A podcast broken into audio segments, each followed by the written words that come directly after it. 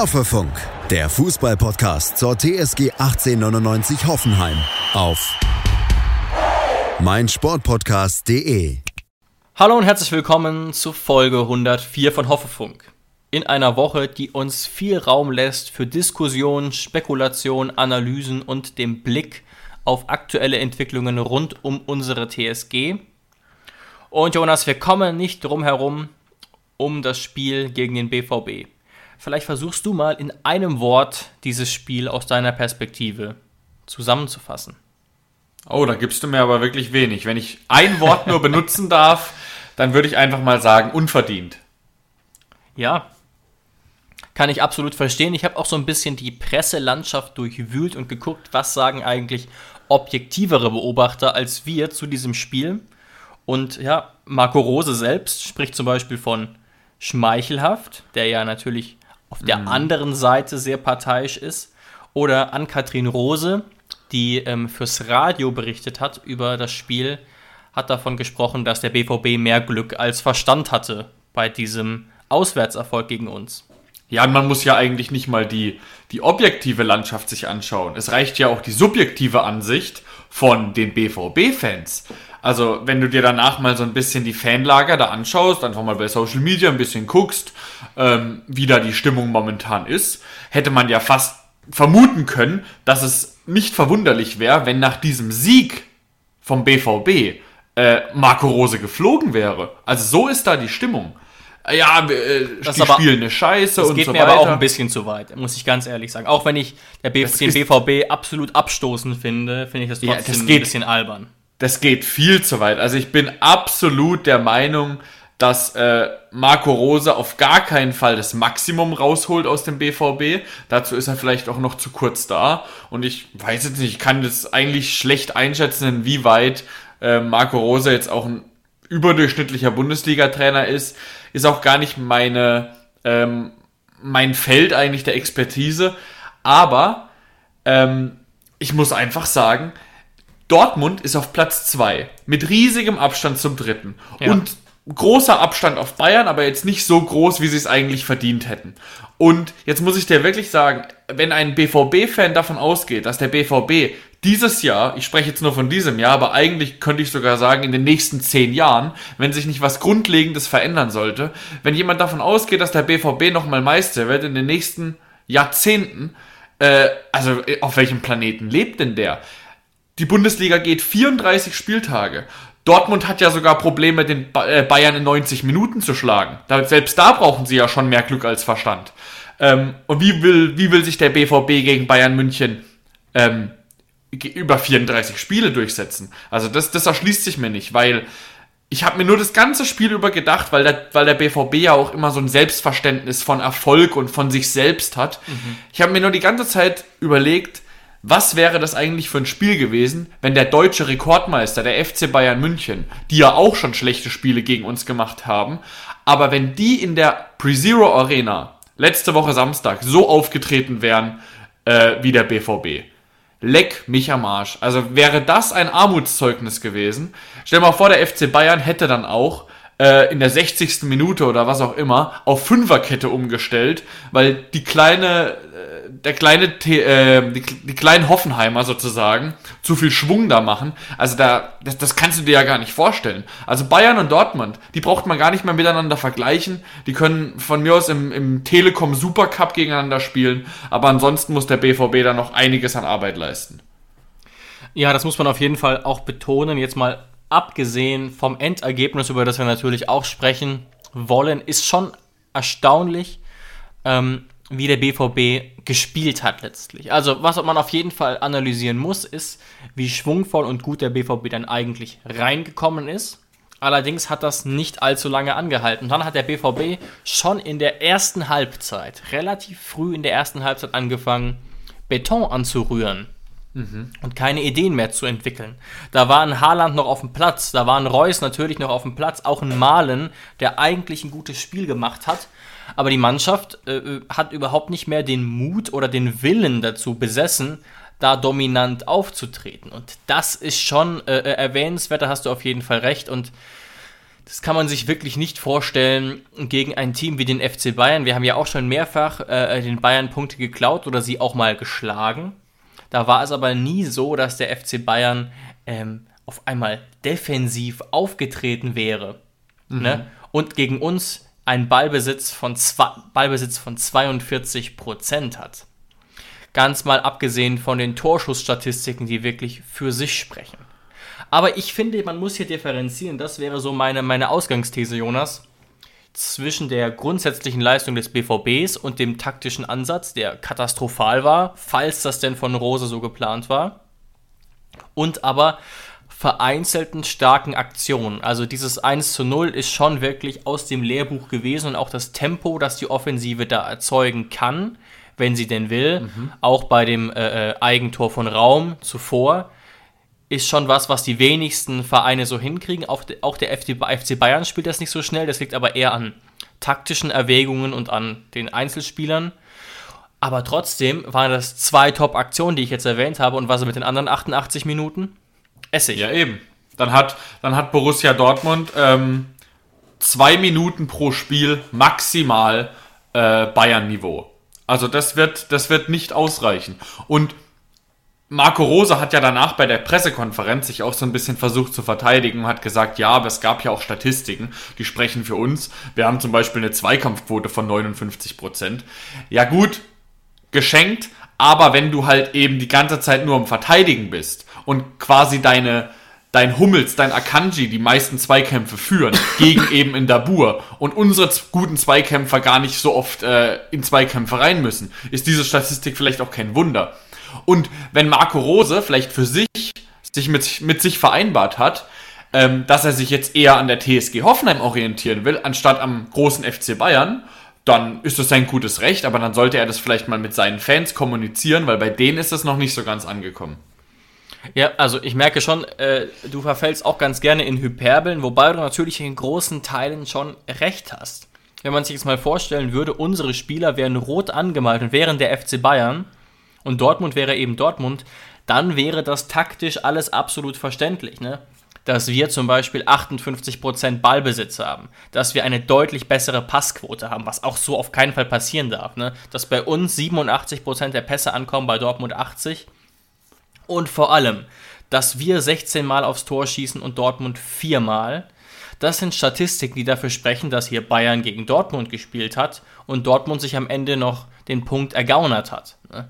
Also ja, eigentlich sind es Statistiken, die sagen, dass hier Bayern gegen Augsburg gespielt hat.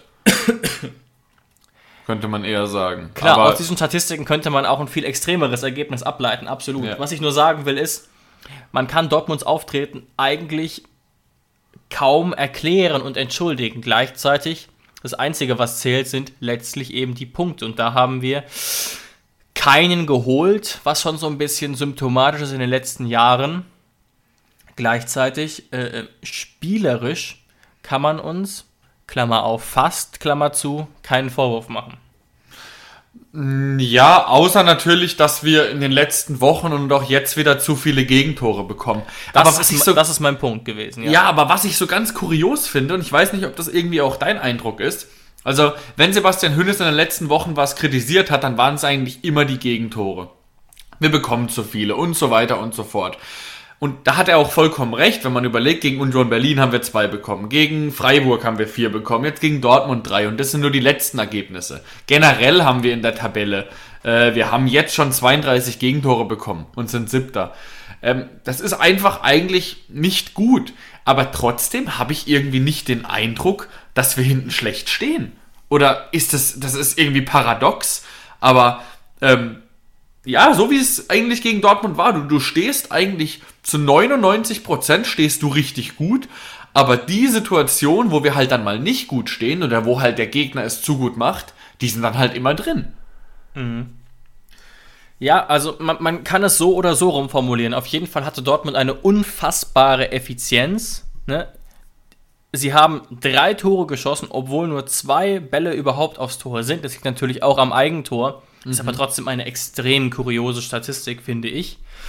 Ähm, aber was man schon erwähnen muss, ist eben die, die, die Temponachteile, zum Teil auch im Kopf, die man, die man bei uns gesehen hat. beim 1 zu 0 zum Beispiel, wo unsere Abwehr zu langsam war. Ähm, eigentlich bei, bei allen Toren so ein bisschen. Und da hat dann leider auch unser großer Comebacker Benny Hübner, der ja 88 Minuten, da passt eigentlich auch wieder, ein absolut solides Spiel gemacht hat und auch beeindruckend agiert hat dafür, dass er ähm, 570 Tage etwa raus war. Mhm, absoluter Wahnsinn, wirklich. Absoluter das Wahnsinn. Trotzdem war er eben in diesen zwei Situationen einmal einen Schritt zu langsam, das muss man so sagen, gegen Haaland, wobei es sehr leicht ist, einen Schritt zu langsam zu sein gegen Haaland und eben auch so ein bisschen den Ball verstolpert, vertändelt nach dem Pass auf Marco Reus leider. Ich kann mir vorstellen, dass Benny den klären kann, wenn er wieder im Spielrhythmus ist. Ah, ja, aber ich würde wirklich sagen, dass diese zwei Situationen, das sind solche Feinheiten, da entscheidet auch so Glück. Also gerade beim, ja. beim ersten Tor nach sechs Minuten, da will ich ihn eigentlich komplett rausnehmen. Der Pass am Ende von Malen und dass Haaland da nicht im Abseits steht, das sind Millimeter. Dieses Tor in der sechsten Minute, wirklich Chapeau Borussia Dortmund, das habt ihr euch verdient. Dafür waren das wir auch waren, alle zu langsam. Ne? Das ist eine, ja, das ist eine das, sehr, sehr starke Aktion gewesen. Ja. Das sind einfach Kurzpässe gewesen, die waren auf den Punkt, die waren oftmals direkt. Das war einfach ein perfektes Tor, da nehme ich Benny raus. Und auch die andere Situation, ich weiß von was du redest, halt das Marco Reus Tor, äh, wo der Pass von Malen in die Lücke kommt und er geht so, der, der Pass kommt in den Rücken von Hübner äh, und er kriegt ihn halt nicht richtig. Aber das ist eine Situation, das ist, kann auch einfach Pech gewesen sein. Das möchte ich jetzt irgendwie auch nicht auf, sein, auf seinen mangelnden Rhythmus schieben. Ähm, ja, also unterm Strich bleibt für mich, dass Benny Hübner einfach eine unfassbare Maschine ist. Du musst mal überlegen, nach 570 Tagen wirst du einfach reingeschmissen. Klar, er hat eine Viertelstunde gegen Freiburg bekommen, da war das Spiel aber durch. Wird er reingeschmissen gegen die zweitbeste deutsche Mannschaft, gegen den besten Nachwuchsstürmer der Welt, Haaland, und, mhm. äh, und spielt ein absolut überdurchschnittliches Bundesligaspiel. Also ich, in, in, ange, in, in angehobenem Alter auch noch. Also ich weiß nicht, wie hoch man diese Leistung wirklich hängen kann. Das ist wirklich, das ist wirklich richtig, richtig krass gewesen.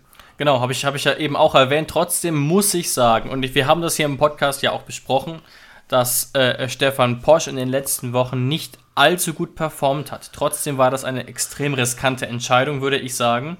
Und auch ein Zeichen gegenüber Posch, dass der dann 90 Minuten draußen saß und stattdessen ein Howie Nord-Fight nach 62 Minuten eingewechselt wird. Ne? Also ich würde zustimmen, ja. es ist gut gegangen. Hübner hat gezeigt, dass er sich wieder in der Bundesliga etablieren kann, wenn er auch gesundheitlich Glück hat und weiter die Zähne zusammenbeißt. Trotzdem war er, und das verstehe ich auch, laut Kicker der Noten schlechteste Spieler, weil er eben in zwei entscheidenden Momenten nicht was hätte tun müssen, aber gegebenenfalls was hätte tun können. Ähm, wie gesagt, ich will nicht sagen, dass es eine Fehlentscheidung war. Auf keinen Fall. Ich finde es einfach nur krass, dass Höhn jetzt dieses Risiko eingeht. Verstehst du meinen Gedanken? Ja, ich verstehe deinen Gedankengang absolut und deswegen waren wir auch so überrascht dass er dann auf einmal in der Startelf war, ausgerechnet gegen Dortmund. Ja, wie gesagt, also Dortmund in, in zwei Situationen sehr, sehr stark in diesem Spiel. Sonst sehr überschaubar, aber man kann natürlich auch noch mal ein bisschen auf unsere Mannschaft blicken und da muss man natürlich auch einiges loben. Jetzt mal abgesehen natürlich von der Abwehrleistung, dass man natürlich mit so wenig Chancen so viele Gegentore kassiert, kann und sollte nicht passieren. Ich glaube, Jonas, über 30 Gegentore jetzt schon. Ja, 32, ja. Ja. Ähm, trotzdem würde ich vielleicht noch mal kurz äh, äh zwei oder drei mein Highlights erwähnen, Jonas. Also ich mhm. habe mir das Spiel noch mal ins Gedächtnis gerufen, sozusagen durch die ZDF-Zusammenfassung und da sind mir doch drei besonders schöne Aktionen aufgefallen. Oder willst du mal anfangen mit einem Top, das du vielleicht jetzt spontan noch im Kopf hast? Ja, dann würde ich mal das Offensichtlichste vorwegnehmen. Ähm, das hundertste Tor von Kramaric. Und Schöne Flanke von Bebu. Absolut. Ähm, Marius Wolf lässt Grammaric da vielleicht ein paar Meterchen zu viel Platz. oh ja. Ähm, Marius Wolf hat ja dann auch die Rechnung bekommen und wurde ausgewechselt. äh, wirklich mit einem sehr schlechten Spiel, aber dass Grammaric natürlich so sein hundertstes Tor macht, nachdem er so lange eine Anführungszeichen Torkrise hatte, das war ja eigentlich auch schon fast klar, dass es kein normales Tor wird. Ja, wirklich sehr schön gegen die Laufricht Laufrichtung von Kobel. Ähm, ich fange vielleicht mal mit einem etwas bisschen äh, simplerem an bei meinen Tops. Und zwar ist das das Pressing von Dennis Geiger, woraus eine sehr große Chance von Rutter entsteht, die leider mhm. knapp ans Außennetz geht. Das ist jetzt symptomatisch einfach dafür, dass wir doch ein sehr gutes Pressing-Spiel gegen den BVB hatten, was glaube ich auch ein Grund war für unsere Dominanz. Und da in diesem Beispiel hat das Dennis Geiger sehr stark gemacht. Ja, das ist auch wirklich sinnbildlich eigentlich für die ersten 10, 15 Minuten der zweiten Halbzeit, wo wir eigentlich Dortmund an die Wand gespielt haben, der klare, klare Favorit waren zu dem Zeitpunkt, was das Momentum angeht auf den Sieg. Und auf einmal kommt eben dieses Tor von Reus genau zum schlechtesten Zeitpunkt. Genau, das war eben wirklich ein, ein absoluter Stich ins Herz und trotzdem ähm, ist ja dann wieder Hoffnung da. Das muss man ja ganz, ganz klar erwähnen. Ne? Und Rudi hat dann ja sogar noch eine Top-Chance am Ende, sodass ja. das perfekte Drehbuch, Jonas, wäre eigentlich da gewesen. Und das hätte ich auch absolut unterschrieben. Wenn eben dieser Ball von Rudi am Ende reingeht, ist das ein Spiel, wo sich die Hoffenheim-Fans zumindest äh, äh, bildlich gesehen doch in den Armen liegen, auch wenn ähm, wenn man sich jetzt entscheiden müsste, wer dieses Spiel gewinnt, glaube ich, hätten sehr wenige gesagt, dass es der BVB ist. Aber mit dem Punkt, sagen wir mal so, hätte ich auf jeden Fall leben können, nachdem wir zum Beispiel schon nach sechs Minuten äh, ähm, hinten lagen. Aber ja. da war der Fußballgott eben in der Nachspielzeit dann nicht mehr auf unserer Seite. Ja, mit dem Punkt wäre man dann vielleicht allein schon deswegen zufrieden gewesen, weil das halt so ein emotionales Ding gewesen wäre, dass ja. man dem BVB auch zwei Punkte mobst sozusagen. Ähm, genau. Hätten wir uns auch verdient gehabt, aber eigentlich, wenn du es rein sportlich betrachtest, wäre auch ein 3 zu 3 zu wenig gewesen. Aber ähm, ja, das, das hat Sebastian Höhnes ja auch auf der Pressekonferenz gesagt, dass er damit mhm. absolut nicht zufrieden ist und dass wir jetzt natürlich mit dem, mit dem DFB-Pokal Achtelfinale drei Spiele in Folge verloren haben. Ähm, das ist natürlich jetzt schon eine Hausnummer, aber auch das würde ich oh, jetzt ja. wirklich nicht zu hoch hängen. Ich finde es vor allem aber auch bitter, dass es eben dann zu Hause passiert ist, in unserer Festung sozusagen. Mhm. Das ärgert mich zusätzlich noch so ein kleines bisschen. Aber Jonas, bleibe ich doch bei meinen Tops. Mein ja. Top 2 ist, glaube ich, sehr naheliegend. Der Pass aus der Drehung von Munas Dabur oder Aha. eher der Chip auf Jorginho Rutter ist mein Top Nummer 2. Ja, absolut verständlich. Also da nach dem Rutter-Tor dachte ich wirklich, jetzt kommt nochmal so eine richtig, richtig krasse Offensive von uns. Die kam dann eigentlich eher weniger. Exakt. Und ich könnte auch direkt schon mein drittes Top, Jonas, wenn du nicht dazwischen grätschen willst jetzt. Nee, gerne, kannst du sagen. Und zwar geht es dabei um die vielleicht größte Chance des Spiels, wo Rutter ja auf Kramer versucht quer zu passen, das aber leider misslingt. Oh ja. Oh ja. Mein Highlight daran ist aber der Pass zuvor von Dennis Geiger. Leck mich am Fuß.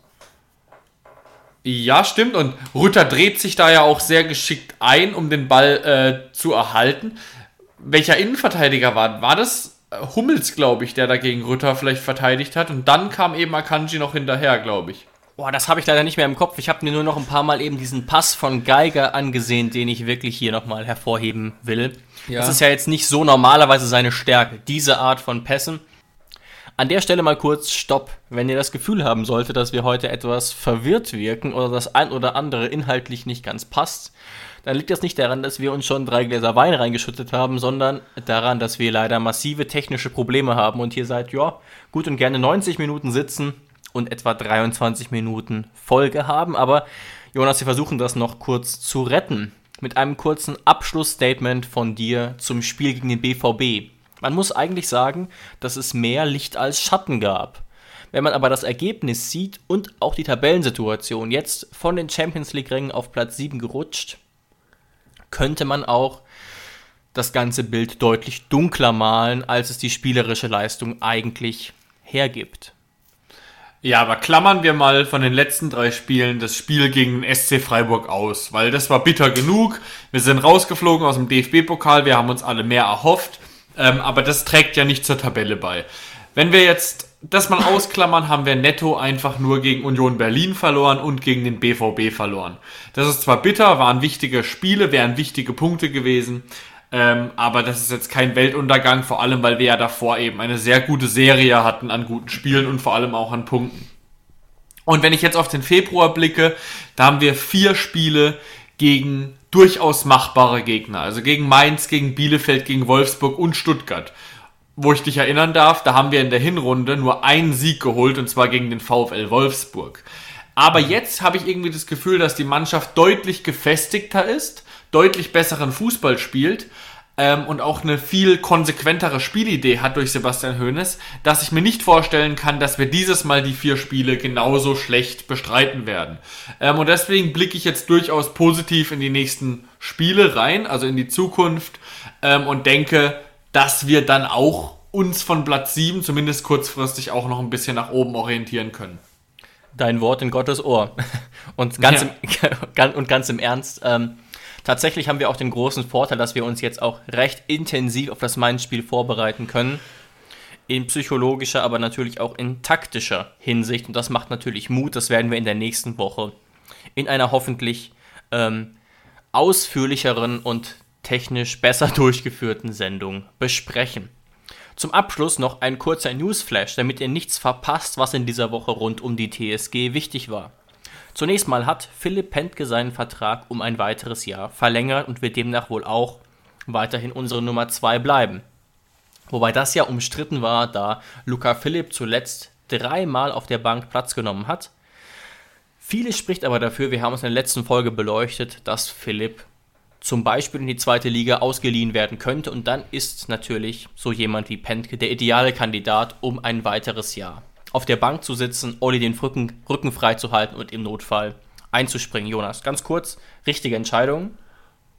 In jedem Fall. Also Philipp Pentke hat oft genug bewiesen, dass man sich im Notfall, wenn Olli ausfällt, ähm, zu 100% auf ihn verlassen kann. Sehe ich genauso. Ansonsten haben wir für 18 Monate Justin Che ausgeliehen vom FC Dallas.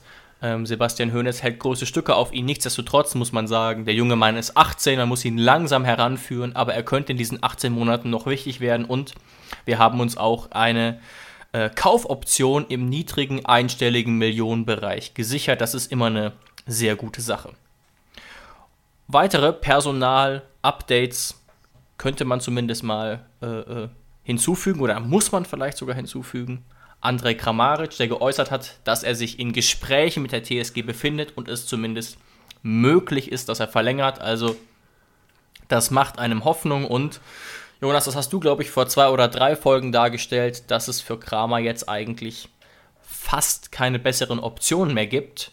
Ähm, mhm. Auch in seinem Alter, auch in einer Saison, in der er jetzt nicht mehr ganz so gut performt und letztlich ja auch mit einem kleinen Kind und äh, äh in dem Wissen, dass er sich ja in Heidelberg, wie er selbst sagt, sehr, sehr wohl fühlt. Genau, also finanziell gibt es wahrscheinlich bessere das Adressen schon. als die TSG, aber ich glaube, ab einem gewissen Alter spielt dann auch wirklich die Familie eine große Rolle, dass man sich wohlfühlt, dass man weiß, was man an einem Verein hat. Wir wissen, was wir an André haben. Und wenn man wirklich, wie du gesagt hast, den Medienberichten glauben mag, dann ist wohl äh, André vielleicht einer der nächsten dieser Alex Rosen Streak, die er ja gerade momentan macht. Und darauf willst du gleich noch bestimmt hinaus. Heute hat ja noch ein neuer unterschrieben. Ganz genau, unsere tschechische Lokomotive hat ihren Vertrag bis 2025 verlängert. Das ist noch nicht ganz der Rentenvertrag, aber geht auch hier wieder stark in die Richtung. Pavel Kadajabek wird im Sommer 2025, lass es mich kurz ausrechnen mit Dreisatz, 32 Jahre alt sein. Also mhm. Das ist zumindest sein letzter großer Vertrag, wie Medien sagen würden. Mhm. Also ähm, Alex Rosen kennt einfach kein Ende. Er verlängert und verlängert mit unseren Leistungsträgern. Das ist einfach ganz, ganz stark, was Alex da die letzten Wochen und Monate leistet. Absolut Hut ab. Und ähm, eine weitere positive Meldung kann man jetzt am Ende noch platzieren, wobei sie mit etwas Negativem beginnt. Denn Judge Samaseku ist mit Mali im Achtelfinale des Afrika Cups ausgeschieden überraschend gegen Äquatorialguinea. Da er leicht angeschlagen war, konnte er nicht auflaufen, hat für uns aber den Vorteil, dass er jetzt wieder zurückreist und wahrscheinlich den ein oder anderen Tag Pause bekommt. Allerdings gegen Mainz schon im Kader stehen könnte, solange das Sebastian Hoeneß für nötig hält. Das ist schon auch eine positive Meldung zum Abschluss, möchte ich sagen. Genau, genau. Aus TSG-Sicht auf jeden Fall vielversprechend. Und das war's mit unserem kurzen Update aus dieser spielfreien Woche. Wir danken euch fürs Einschalten und sind in der nächsten Woche wieder etwas ausführlicher für euch da, wenn es gegen den FSV Mainz 05 geht. Genau, vielen Dank fürs Einschalten. Ciao, ciao, macht's gut. Tschüss.